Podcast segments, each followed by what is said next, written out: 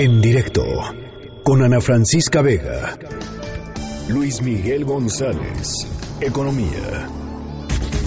Luis Miguel, pues toca platicar sobre el primer dato del que tenemos conocimiento del comportamiento de la economía, ya, ahora sí, el trimestre, digamos, que le toca al presidente Andrés Manuel López Obrador, hay una caída real de 0.2%. ¿Cómo estás? Buenas tardes. Eh, hola, buenas tardes, Ana Francisca. Sí, una manera de empezar ese comentario es comparar el primer trimestre de López Obrador con los últimos, los primeros trimestres de los últimos presidentes. A ver, venga. Con Peña Nieto 2.7 positivo, con Felipe Calderón 2.2 positivo, con Vicente Fox 1.8 positivo, con Ernesto Cedillo 1.9 negativo. Mira, bueno, pero es que veníamos del 94, ¿no? Del error de diciembre. Del, error, del error de diciembre, sí. Eh, Eh, ¿Sí? Tenemos en ese sentido que es el peor primer trimestre después del de Ernesto Cedillo, cuando hablamos de la historia más contemporánea. Eh, hay dos maneras de contar esto. Uno es, tenemos tres sectores donde se, como se divide la economía, el primario que incluye agricultura, minería, industrias extractivas, que está creciendo. Luego tenemos un segundo sector, el sector básicamente de actividades industriales, que está decreciendo y un tercer sector que crece muy poco, que es servicios. Eh, el factor más relevante es manufactura, no está creciendo y es, yo diría, en este momento el factor más relevante para explicar el comportamiento de la economía mexicana. Cómo le está yendo a la industria de la transformación, a las fábricas. Eh, una cosa que es muy importante, Ana Francisca, lo habíamos venido platicando, que una parte del comportamiento de la economía se tenía que explicar por lo que estaba ocurriendo afuera. Eh, es muy importante hacer una rectificación. Estados Unidos está creciendo muchísimo más, sorprendentemente está creciendo. El primer trimestre de Estados Unidos sorprendió a todo mundo, creció 3.2%. Ujú. Y también China, que es otro de los factores que explica la economía mundial, se esperaba un primer trimestre muy malo y fue espectacularmente bueno, 6.4%. Mm. Dicho de otra manera, el decrecimiento de la economía mexicana lo tenemos que explicar fundamentalmente a partir de factores internos. Bueno, pues eso no, eso, a, a ver, eh, y esto es a nivel, eh, digamos, eh, Estado-nación. A nivel estatal, las cifras salieron ayer y hay una disparidad brutal. A ver, ¿qué es lo que está pasando? Eh, tenemos zonas que reflejan en el primer trimestre eh, básicamente la continuación de lo que ha sido su, su vida económica. En términos generales seguimos con una película muy simple, un norte que aunque no crezca se mueve más, un sur que aunque crezca mucho pinta poco y una zona centro-occidente que normalmente daba buenas noticias y que ahora hay que explicarla a partir de un primer trimestre bien complicado. Sí. Hay que recordar que allí estuvo buena parte del desabasto de gasolina, allí estuvo los bloqueos de las vías del tren del- de la De CENTE. Michoacán, ¿no?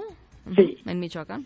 Entonces, eh, curiosamente, ahora sí, para explicar la economía tenemos que meternos un poco a hacer una especie de microcrónica de hechos relevantes de, ahora sí, políticos, policíacos, etcétera.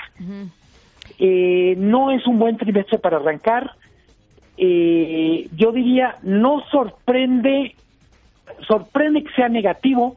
Se sabía que venía mal, pero lo que prácticamente eh, todo mundo esperaba era que fuera un poquito menos malo. Ujú, ujú. Oye, ¿y se esperan, por ejemplo, ajustes de calificadoras o de organismos internacionales? O sea, ¿se, espera que esto genere algo más? Eh, Yo que todas las calificadoras se están dando prácticamente todo el primer semestre. Ya.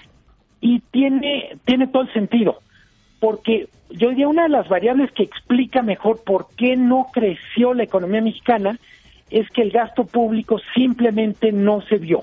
Sí.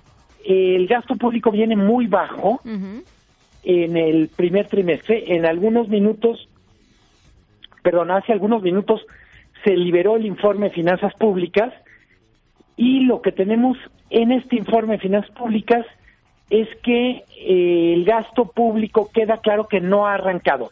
La dispersión de fondos en programas sociales no, no termina de fluir y la inversión pública tampoco. Eh, y la privada pues está frenada también mm, mucho por esta pues por este entorno no o sea que la inversión privada, aunque no se rima, rima con incertidumbre en este momento. Exactamente. Oye, ahora también uno podría decir, y lo hemos platicado también, eh, los, los gobiernos se tardan en aprender a gastar, ¿no? O sea, en, en, empezar a repartir el gasto, etcétera. Uno pensaría que además, si eh, encima de que se tardan en aprender, la cantidad de cambios estructurales, digamos, que ha planteado el presidente López Obrador en torno a su administración y a lo que espera que sea su legado, pues es todavía más, eh, pues más brutal. Los otros, como sea de alguna manera, este, pues venían ahora sí que de corridito, ¿no? Ya con el vuelito de la pasada, con cambios, con ajustes, eh, pero no era un cambio de modelo. En este caso, López Obrador plantea un cambio de modelo económico y eso, pues, eh, eh, evidentemente puede hacer que esta curva sea muchísimo más compleja y que el impacto sea, pues, pues como el que estamos viendo, ¿no? Tienes totalmente razón. Una parte de esto hay que explicarlo a partir de esta el, el, costo de la curva de aprendizaje. Y para ser justos con, con el proyecto de López Obrador, hay que decir, no todo hay que medirlo en términos de los indicadores económicos de corto plazo. Creo que el propio gobierno va a tener que, en vez de, en vez de esperar yo que el presidente discuta sobre si la cifra del PIB es correcta o no, eh, decir, tener métricas sobre lo que ellos quieren cambiar, es decir, cómo va la transformación de Pemex, cómo va el programa para hacer más eficiente el gasto público, etcétera. Las métricas de corto plazo, por definición, van a ser económicas muy duras, o sea, el PIB crece o no crece. Lo que a lo que aludes tú, que tiene que ver con cambio cualitativo, va a requerir otras formas de medir. Por ejemplo, eh, la primera cosa que se me ocurre, lo que se invierte en el sur-sureste en el corto plazo no va a pintar casi en términos de la cifra del PIB. Claro. Porque eh, aún creciendo el sur-sureste a tasas de 8%, es una parte muy pequeña del PIB comparado con Nuevo León, comparado con Ciudad de México o Jalisco. Claro. Pero evidentemente uno de los uno de, de los vectores de trabajo de este gobierno es hacer que la diferencia entre el norte y el sur se reduzca, que la brecha sea menos dolorosa en términos, digamos, sociales, de desarrollo, etcétera. Entonces, me parece bien importante no perder todos estos datos de corto plazo, pero al mismo tiempo empezar a entender mejor cómo medir estos esfuerzos del gobierno por cambiar cualitativamente cosas que ellos mismos detectaron.